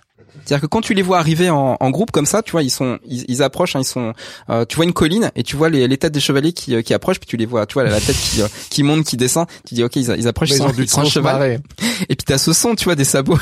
et en fait, quand ils apparaissent en haut de la colline et qui sont, euh, ils sont, ils sont poursuivis par leur palefrenier qui, qui matraquent des noix de coco. Enfin, je, je veux dire, c'est, Mais ils ont fait preuve de créativité avec trois bouts de ficelle et c'est pour ça qu'on en parle encore en 2022. voilà.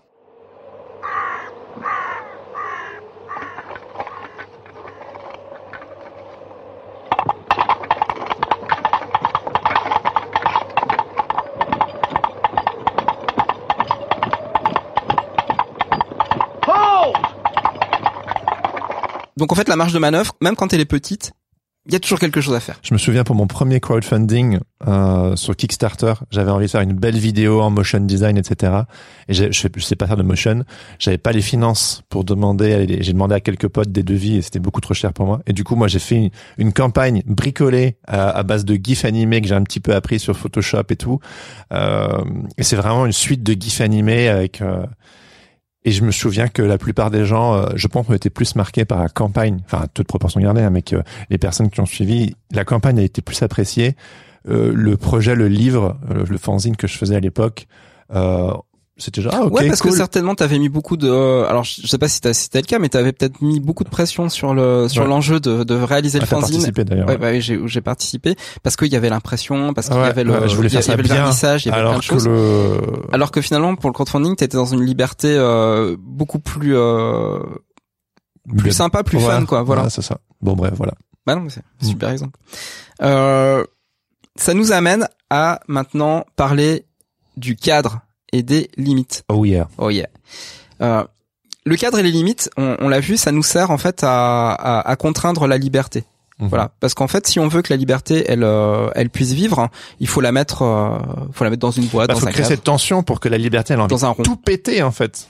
En fait, bah voilà, c'est ça. Parce que tu me dis contrainte la liberté. Quand j'écoute ça, je me dis oh non, c'est pas sympa. Mais en fait, le fait de la contraindre, en fait, comme tu disais tout à l'heure, on crée une tension et la liberté qui se trouve contrainte, elle a envie de pousser contre les murs et c'est ce moment de tension et d'explosion entre la limite et la liberté qui essaie de s'exprimer qui qui est beau et c'est là où il y a la vie et la créativité.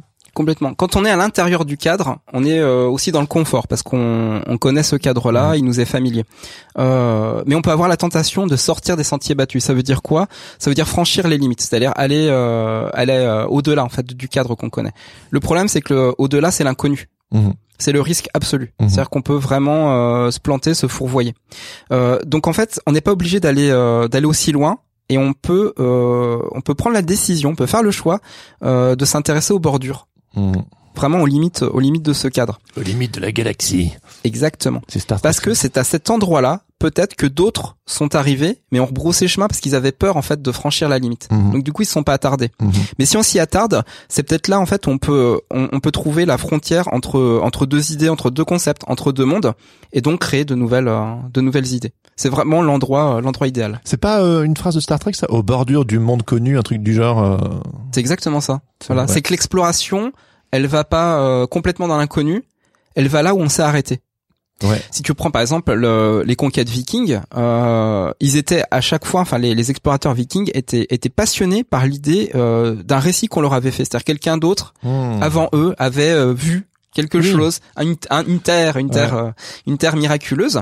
Et eux, ils avaient cette envie-là d'aller au bord de ce qu'on leur avait dit et d'aller Et encore plus, loin- plus loin derrière. Ouais, voilà. ouais. C'était pas l'idée de se jeter dans le vide, quoi. J'avais un prof qui disait à l'époque, quand j'étais au Beaux-Arts, il faut continuer de créer tout en sachant que tout a déjà été créé.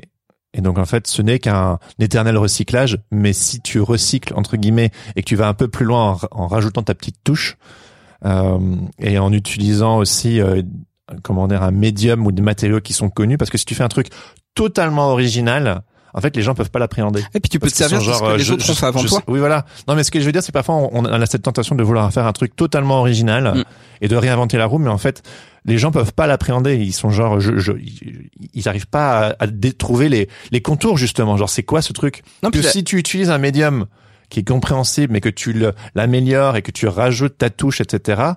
Euh, bah, tu t'inscris dans une histoire qui existe déjà et tu, tu, ne, tu, tu la continues et tu, tu l'élèves en fait. Et je pense que non non mais ouais non c'est c'est c'est hyper juste. Et je pense que le le, le fait aussi de se dire que le- la créativité elle est euh, enfin c'est une affaire de l'humanité. Euh, c'est hyper important parce que justement comme tu dis euh, on va pas réinventer la roue. Donc ce que les autres ont déjà fait c'est déjà une base en fait. Mm. on, on peut- on peut rebondir dessus pour euh, pour vraiment pour aller plus loin quoi voilà Bon, c'est bien, bah oui c'est bien. Hein. bah, en fait c'est le c'est l'idée de se dire que la la contrainte devient un avantage au lieu d'être une excuse Ah, bien sûr. Donc il faut pas laisser euh, le monde décider euh, des limites pour soi-même. Mhm. On choisit soi-même. Exactement. Faut tracer ses propres limites, son propre cadre et évidemment choisir ses contraintes. Les limites euh, peuvent également changer, on l'a vu tout à l'heure, euh, elles, elles peuvent se modifier en cours de projet. Ça, Oui. ça peut arriver. Hmm. On Comme je disais avait- tout à l'heure, la méthode empirique, au fur et à mesure du temps, tu corriges ta copie. Voilà, le, le cadre lui-même peut bouger. Donc ça, c'est aussi, ça peut faire flipper. C'est-à-dire que ce qu'on avait défini, euh, le brief qu'on avait, il peut, il peut exploser. il peut exploser. Donc ça, faut aussi, aussi être prêt à, à s'adapter à de nouvelles, euh, euh, à de nouvelles contraintes euh, sans arrêt en fait. Ouais, l'adaptation. Gardez les mains ouvertes. souple, voilà. Euh, Moi, je voulais vous parler de l'exemple de, de Mick Gordon. Alors, pour placer un petit peu le gaillard, c'est un Australien. Il est, euh, il est compositeur de, de musique de jeux vidéo et il est également un, un guitariste émérite, plutôt dans le style métal euh, industriel euh. Du gros son, ouais, du gros son comme t'aimes bien. Du gros son comme t'aimes bien. On est en 2000, euh, on est en 2015, 2014-2015, je crois, et il est, euh, il est contacté euh, par la société qui fait le jeu Doom. Donc, je pense que, je pense que tu connais Doom. Ouais, bien sûr. Ouais. Tu, tu, tu te souviens Jeu, jeu, jeu de, de gros gun. euh, Ah, jeu de gros gun, ouais. En gros, Voilà. voilà, c'est euh, le principe. Bah, il y a, il y a des aliens, on est dans des couloirs et on, on doit, on doit massacrer le maximum d'aliens. Moi, j'ai joué à Wolfenstein, Exactement. qui Bah, est c'est, l'ancêtre de Doom, je crois. et ben c'est le même studio qui le faisait. Et, et en fait, Mick Gordon a travaillé sur euh, sur la refonte euh, des, euh, des des des jeux en fait. Donc c'était Wolfenstein et Doom. Et il a notamment fait la bande son de Wolfenstein. Ah, ok. Et euh, l'équipe euh, l'équipe du studio euh, absolument ravie du travail de, de Mick Gordon, faut dire que c'est c'est c'est quand même quelqu'un d'hyper talentueux et de, de réputé, euh, lui propose en fait de repartir dans, dans l'aventure et de faire la musique de Doom. Mhm. Donc là vraiment euh, grosse euh, grosse pression parce que Doom c'est un euh, c'est un jeu assez Ah assez oui. mythique Ah, dans l'univers des jeux, institution. Ouais, des jeux vidéo, c'est une institution, il y a beaucoup de fans. Et donc en fait on il l'invite à, à un brief et donc au, au brief ils vont lui montrer trois panneaux. D'accord? Le premier panneau ça indique euh, Doom ce sont des démons, la planète Mars, des shotguns et l'enfer. Jusque là, Ok. le programme est super cool. Là, Mick Gordon étant fan en plus des euh, voilà du, du, du travail du, euh, du studio qui euh, qui fait Doom, il est absolument ravi de repartir sur ce projet. Il dit ça, ça me parle, c'est cool. Deuxième panneau, pas de guitare. Alors là, il en prend un peu dans la gueule parce qu'il est guitariste et on lui demande de faire une bande son et on lui veut pas de guitare. Il doit se dire erreur de casting là. What the fuck, erreur de casting. Par contre, ils disent, on aime bien quand même les synthés. Bon, il se dit, j'ai manipulé des synthés, on va voir. Troisième panneau. Alors là, il y a carrément trois phrases. We want you to make music that no one has ever heard before. On lui demande de faire un truc que personne n'a jamais entendu avant. Deuxième phrase. It needs to fit the game perfectly. Donc il faut que vraiment que ça colle au jeu à fond. Ça c'est aussi un, un élément du brief important. And instantly loved by millions of fans. Bah, bonjour la pression. Bonjour la hein. grosse pression d'enfer. Moi, je cours, euh, je, je pars en courant. Hein. Surtout que les fans de Doom, c'est pas des fans de Disney. Euh, je pense que si tu foires, si tu foires la bande son de Doom, ils viennent cramer ta maison. Ah, mais les fans de Disney aussi, hein. euh, Peut-être aussi. s'attendent euh, comme les fans de Star Wars ou je ne sais quoi. Hein. Peut-être aussi. Donc du coup, euh, le voilà confronté à ce, à ce brief là, et il ressent immédiatement la peur du rejet. Moi, c'est un truc que je ressens souvent. Je dis oui à plein de boulots, et quand les boulots arrivent, je suis super content, je suis super fier du truc, et le brief me fout les boules. Le brief, il va, euh, il va à l'ouest alors que j'étais à l'est, tu vois. Mhm, dis merde, what the fuck. Euh, comment je vais m'en sortir Et est-ce que ce que je vais rendre, ça va être à la hauteur de ce qu'ils me demandent parce qu'eux ils ont une attente envers moi. Euh, je me fous la pression. Euh, moi, il faut absolument que je leur rende un truc super. Je peux pas foirer un boulot euh, pour un truc hyper important. Et, et Mick, Mick Gordon est dans ce dans ce postulat-là, tu vois. C'est vraiment ce qu'il ressent, une vraie peur du rejet. Parce qu'en fait, c'est pas le tout d'être inspiré par le brief, mais il faut aussi pouvoir parfaitement l'exécuter. Mhm. Euh, en gros, la bande son de Doom, elle peut être faite par euh, n'importe quel type de compositeur, tu vois. Mais euh, il va répondre au brief. Mais est-ce que est-ce que le est-ce que finalement le la compo que la personne va rendre va être vraiment euh, au service même du du projet? Mhm. Et ça, c'est complètement différent. En gros, si tu as une routine qui marche, euh, tu te dis et ça c'est la méthode intuitive, bah, qu'il faut la répéter. Ça marche. Le succès va marcher comme ça. Oui, mais si on veut de la nouveauté, tu peux pas répéter un, un succès qui marche C'est sûr. ça va être fade, ça va être plat. Ce qui fait qu'en fait le c'est c'est le- c'est le biais en fait que le succès euh, passé, il nous amène à, fait, à faire une stratégie pour la suite. Mais quand on quand finalement les, les données changent, ta stratégie elle vaut plus rien du tout. C'est comme au champ de bataille, si tu appliques toujours la même méthode, au bout d'un moment euh, tes ennemis ils vont changer. Mhm. Ils vont arrêter de se prendre s'en prendre plein la gueule, ils vont changer leur leur défense et surtout ils vont pas te le dire. Si t'es pas euh, si t'arrives si pas à envoyer des scouts ou des espions euh, pour voir la- l'avancée de la défense, bah ils vont te surprendre, tu vois. Mhm. Et donc, faut être capable, quand t'es chef de guerre, hein, entre guillemets, je prends un, prends un exemple un petit peu martial, euh, ben de te dire bah, qu'il va falloir s'adapter. C'est-à-dire que s'il y a une situation qui change, il faut avoir le, faut avoir la vista, faut être aware euh, du, euh, des possibilités, des nouvelles possibilités qui vont s'offrir à toi, des opportunités. Donc le voilà avec ce brief euh, complètement, euh, complètement délirant. Donc en fait, ce qui se passe, c'est qu'il va, il va y avoir un, un, un élément important euh, dans sa visite euh, chez euh, dans le studio qui fait Doom. Il rencontre notamment l'équipe, euh, l'équipe euh, du son, l'équipe audio. Et en fait, c'est trois gaillards qui se retrouvent tous les mercredis et ils font un truc absolument hallucinant qui s'appelle euh, les mercredis bizarres, The Weird Wednesday. Ok. Ils font exactement ce- dont on a parlé tout à l'heure. Ils veulent une liberté totale dans ce moment en fait où ils se retrouvent pour faire du jam, tu vois, ils vont ils vont vraiment faire de la musique ensemble. Mais ils veulent ils font ça avec une liberté totale, c'est-à-dire qu'ils n'ont pas de ils n'ont pas de grille, ils n'ont pas de tempo, ils ont pas ils s'imposent rien du tout. Ils ont tout tout leur matos devant eux et ils balancent les nouveaux outils qu'ils ont découverts euh, pendant la semaine et puis ils font des sons et puis ils enregistrent et puis et puis voilà, mais vraiment et pourquoi ils arrivent à faire ça? Parce qu'en fait, ils sont dans une pièce où personne ne peut rentrer, où ils sont ju- juste là tous les trois Hmm. Dans le flow. ils sont dans le flow total. Et là, ils ont une liberté qui est absolue. Il y a aucune contrainte. Mais la contrainte, elle a été mise dans un cadre. Hmm. Et là, Mick Gordon, il se rend compte euh, d'une chose complètement formidable, c'est que cette liberté-là, il se l'était pas autorisée lui-même. Il l'avait pas. Il l'avait pas prise. Là, il est pump up, tu vois. Il retourne chez lui, il se met à bosser, il se met sur ses synthés, il, il, il- bosse sur ses samples, il bosse sur du bruit blanc avec des euh, avec des grosses basses qui sont en, en sinusoïde, tu vois. C'est vraiment la c'est vraiment l'onde la plus basique et la plus pure euh, la plus pure en musique. Et puis euh, super content de lui, il fait tout un riff avec ça, un truc vraiment indus, tu vois, qui euh, qu'on voit bien. Pas de guitare, hein, il respecte le brief. Et il envoie ça finalement au, au- au studio, au studio de Doom. Et là, ils lui, euh, ils lui font un retour par mail. Ils lui font, euh. Oh merde. mais c'est pas tout. Ils lui donnent aussi des, des petites notes à côté.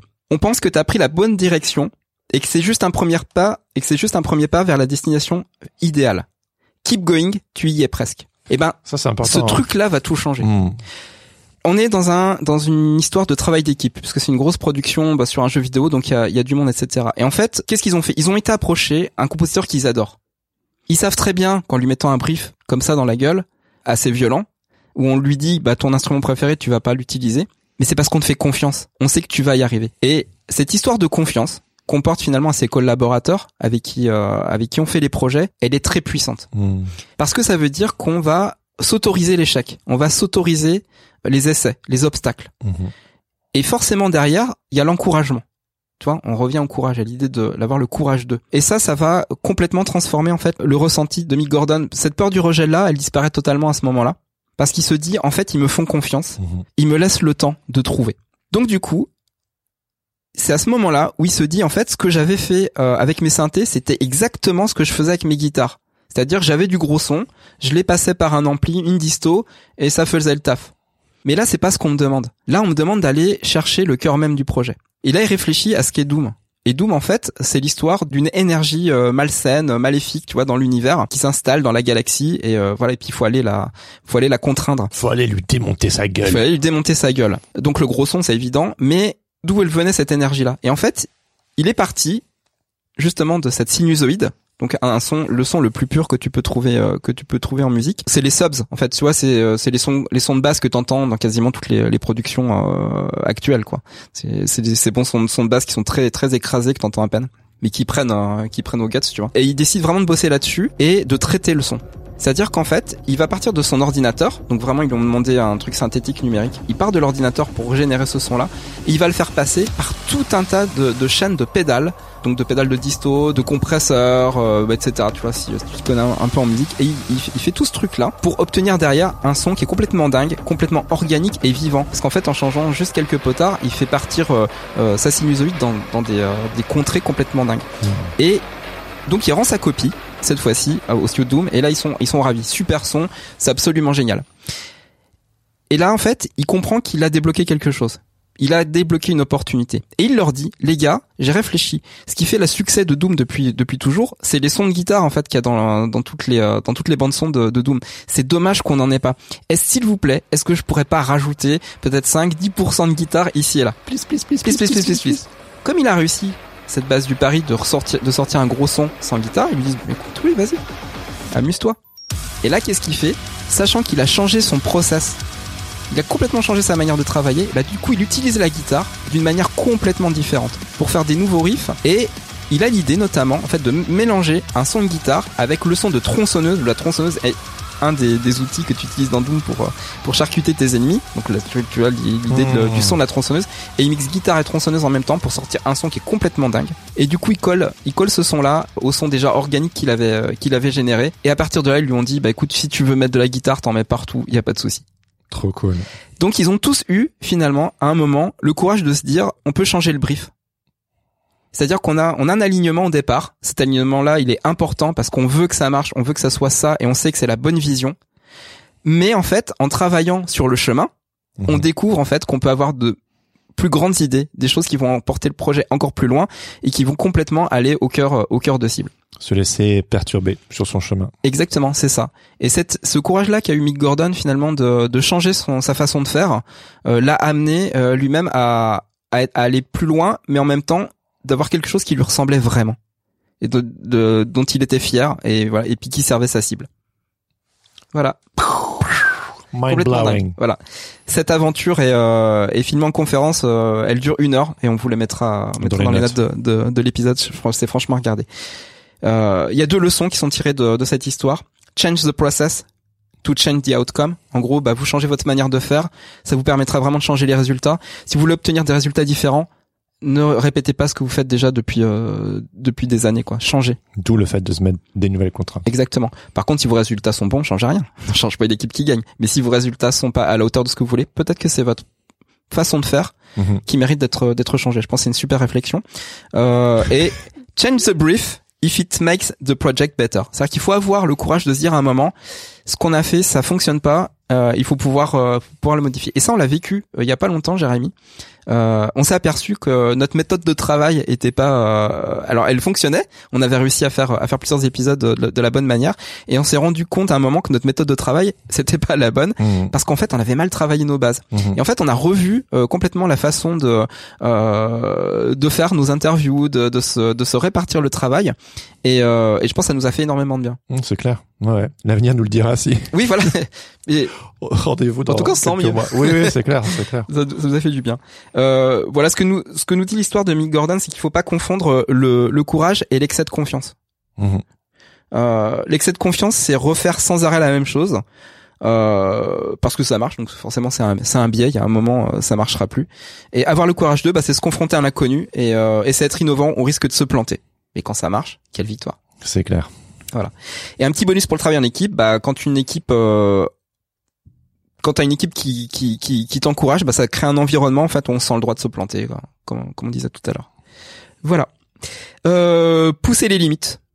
En gros, c'est une euh, c'est une solution. C'est-à-dire que quand euh, quand votre cadre euh, bah, il est pas assez grand, bah, vous avez le droit de le Ouais. de le pousser pro- progressivement. progressivement, vous pouvez le pousser. Euh, on arrive à la dernière partie euh, de de ce talk. Euh, Ce talk, il se croit en conférence et tout. non mais je sais pas. Alors, sur mon PDF, sur mon, ma présentation PowerPoint. Dernier point. Moi, j'avoue que je le fais un petit peu comme ça. Alors, on arrive à ce, à ce dernier point qui est trust the process. Euh, on, donc on a vu que on a vu que le, le, le processus créatif ça demandait ça demandait du courage ça demandait de la générosité euh, et qu'on pouvait commencer à se faire euh, à se faire confiance quand on quand on avait confiance dans le process Mhm. ça c'est un truc super euh, super utile c'est à dire que si vous avez confiance dans la façon dont vous avez mis en place votre puzzle euh, après vous pouvez vous faire vous- vous-même confiance et vous écouter Mhm. ça c'est super important Mhm. euh, ça permet de développer un point de vue, d'apprendre à être plus clairvoyant, puis aussi bah, de diffuser son travail. Parce que quand on a cette cette confiance là, c'est pas une confiance aveugle, hein, c'est pas c'est pas un excès de confiance, mais quand on a confiance en soi, on sait qu'on peut le qu'on peut livrer son travail au monde. Attends, donc, si je résume d'abord, donc, on définit euh, les règles du jeu. Ouais. On choisit ses propres contraintes. On base les fondations, évidemment. Et donc, à, par- à partir de là, Mhm. on se fait confiance en expérimentant. euh, C'est toujours le jeu. C'est on est toujours dans le dans le jeu, dans le fun, dans l'importance en fait de de vivre le moment présent et de pas penser euh, au résultat. Mhm. Même si le résultat est une stratégie qu'on a qu'on a vu en amont. Euh, voilà. En fait, c'est toujours l'idée du euh, du chemin qui est plus important que la la destination. Et euh, en gros, c'est un petit peu le c'est un petit peu l'idée aussi que la la pratique est plus importante que que le retour, que la récompense. Voilà, tout simplement. Euh, c'est clair. voilà. Moi, ce que je vois en ce moment, c'est que j'ai repris les arts martiaux. Mhm. Je, je refais du ninjutsu, donc je suis obligé de revoir des bases. Euh, J'étais ceinture noire et je me retrouve ceinture blanche à nouveau. C'est à 10 ans Ouais, c'était il y a dix ans, et là je suis en train de m'y remettre, et c'est c'est dur, c'est Mmh. super dur. Euh, je suis en train de retravailler euh, les déplacements, des mouvements, des mouvements de base, et euh, et je sais que euh, je sais que c'est euh, c'est un apprentissage où je dois faire confiance à mes mes instructeurs, aux personnes qui euh, euh, qui me remontrent un petit peu la voie, mais qu'en même temps, si moi je fais pas ce travail personnel sur moi-même, j'y arriverai pas. Mhm. C'est-à-dire que je dois, euh, je dois reproduire des choses que je ne comprends pas, mais je dois faire confiance au fait que ces choses-là, elles fonctionnent, et je dois les, euh, les accueillir, et peut-être que ça me prendra euh, deux ans, trois ans de travail Mhm. pour les comprendre. Mais s'il n'y avait pas cette confiance, s'il n'y avait pas ce courage-là de me dire je vais en chier et je vais être nul, bah j'abandonnerais tout de suite et je ferais rien. Ouais. Voilà. Tu fais confiance à ton processus, au, au réapprentissage. Tu fais confiance à tes à tes nouveaux maîtres et, euh, Complètement. et et tu sais pas ce qui va ressortir de ça? Peut-être ce sera une nouvelle façon de faire des arts martiaux. C'est ça. En fait, je pense qu'on. Parce que le Laurent d'aujourd'hui n'est pas celui des 10 ans. Non, puis il sera pas celui dans deux trois ans.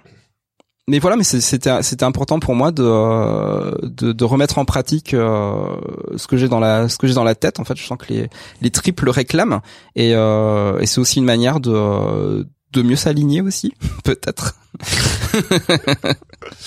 en gros, en fait, voilà, moi je pourrais terminer euh, en simplement en disant que qu'on est juste responsable de la façon dont on utilise notre temps. Ça, c'est important. Et puis qu'on est aussi responsable de la créativité qu'on veut euh, qu'on veut livrer au monde. Voilà. De toute façon, qui d'autre pourrait le faire à notre place Exactement. Boom. Merci Laurent. Et je t'en prie, Jérémy. C'était top. Ça donne de quoi euh, réfléchir. Hein. bon, bah en tout cas, on espère que si cet épisode vous a plu, n'hésitez Ouais. pas à nous faire des petits retours. Il y aura des notes de ouf dans l'épisode. Franchement, ne passez pas à côté. Il y, a- il y aura plein de choses à voir. Ouais, vous retrouverez les notes sur le site senscreatif.fr.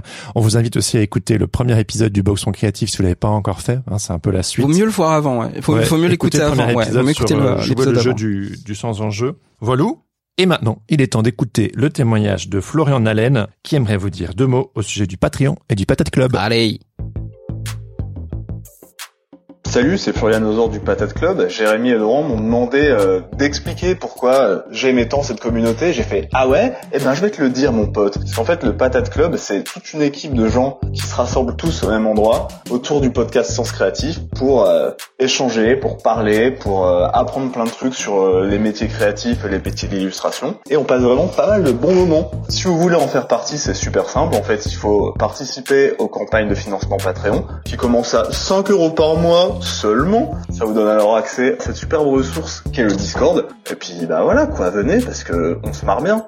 Surtout, si vous voulez en savoir plus, c'est simple, il suffit de visiter le site www.patateclub.com et puis pour rejoindre le Patate Club et soutenir Sens Créatif, rendez-vous sur patreon.com slash Sens Podcast, tout collé. Sinon, vous cliquez sur le lien qui sont dans les notes de l'épisode. C'est super simple en fait. Waouh Allez, salut Si cet épisode vous a plu, n'hésitez pas à le partager avec vos amis, à nous mettre 5 étoiles sur Apple Podcast ou sur toutes les plateformes, parce que maintenant on peut mettre des étoiles un petit peu partout. Merci d'avance. Ça nous aide beaucoup. Mettez-nous un petit commentaire, euh, mettez-nous des blagues, mettez-nous des recettes de cuisine. On s'en fout, mais mettez-nous des, Des petits trucs. commentaires. Est-ce que les smileys ça compte? Ah ouais, ouais, mettez-nous euh, plein de smileys. Euh, vous pouvez aussi nous suivre sur Instagram pour suivre les petites actualités. Et aussi sur notre chaîne YouTube. YouTube. Exact. Exact. On peut s'abonner aussi à la newsletter Ouais. si vous voulez. Pour être tenu au courant de toutes les, les actus euh, de la planète sens créatif qui ne cesse de se développer. Et euh, on termine en remerciant notre ami Adrien Guy pour le montage de cet épisode. Adrien t'aime, c'est toujours très très cool. Trop canon. Avec nous, on est toujours dans l'expérimentation musicale d'ailleurs, hein, pour reprendre un peu le, le- le- le- On lui a donné plein de contraintes pour Oui, créer le- Il en a eu plein. la musique de, ce, de cette saison Et 4. franchement, il, est- il a été hallucinant parce qu'il a, il a aussi beaucoup, beaucoup, beaucoup d'efforts euh, pour, euh, pour comprendre ce qu'on voulait. On te remercie. Voilà. Adrien. Allez tous écouter sa musique sur Adrien Guy Musique, ça défonce. Sur ce, on vous donne rendez-vous dans une semaine pour un Déjà nouvel épisode qu'on apprécie beaucoup en compagnie de l'homme étoilé, aka Xavier. Ça va être incroyable. Voilà, très très bel épisode. Xavier qui est infirmier en soins palliatifs et auteur de bande dessinée. Si vous ne connaissez pas, allez le checker sur Instagram avant d'écouter l'épisode la semaine prochaine. Il a une belle communauté euh, sur, sur les réseaux. De ouf. On, on a été le rencontrer euh, en vrai, comme la plupart de nos invités d'ailleurs. Oui, c'est vrai, c'est mieux. Voilà. Bref, en attendant, restez créatifs et surtout n'oubliez pas Everything is connected. Wouhou On était synchro là, c'est très très bien. Magnifique, on y arrive de mieux en mieux. Allez, bisous. Des gros bisous.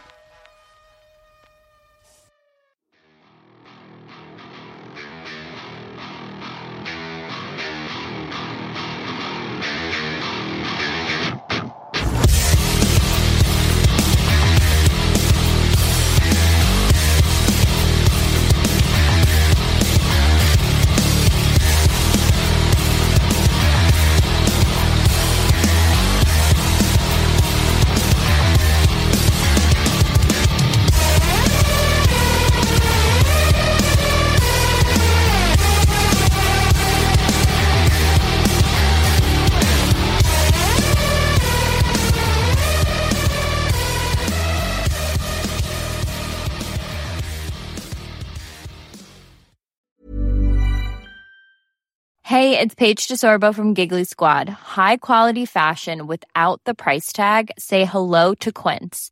I'm snagging high-end essentials like cozy cashmere sweaters, sleek leather jackets, fine jewelry, and so much more. With Quince being 50 to 80% less than similar brands. And they partner with factories that prioritize safe, ethical, and responsible manufacturing. I love that. Luxury quality within reach. Go to quince.com slash style to get free shipping and 365 day returns on your next order. Quince.com slash style.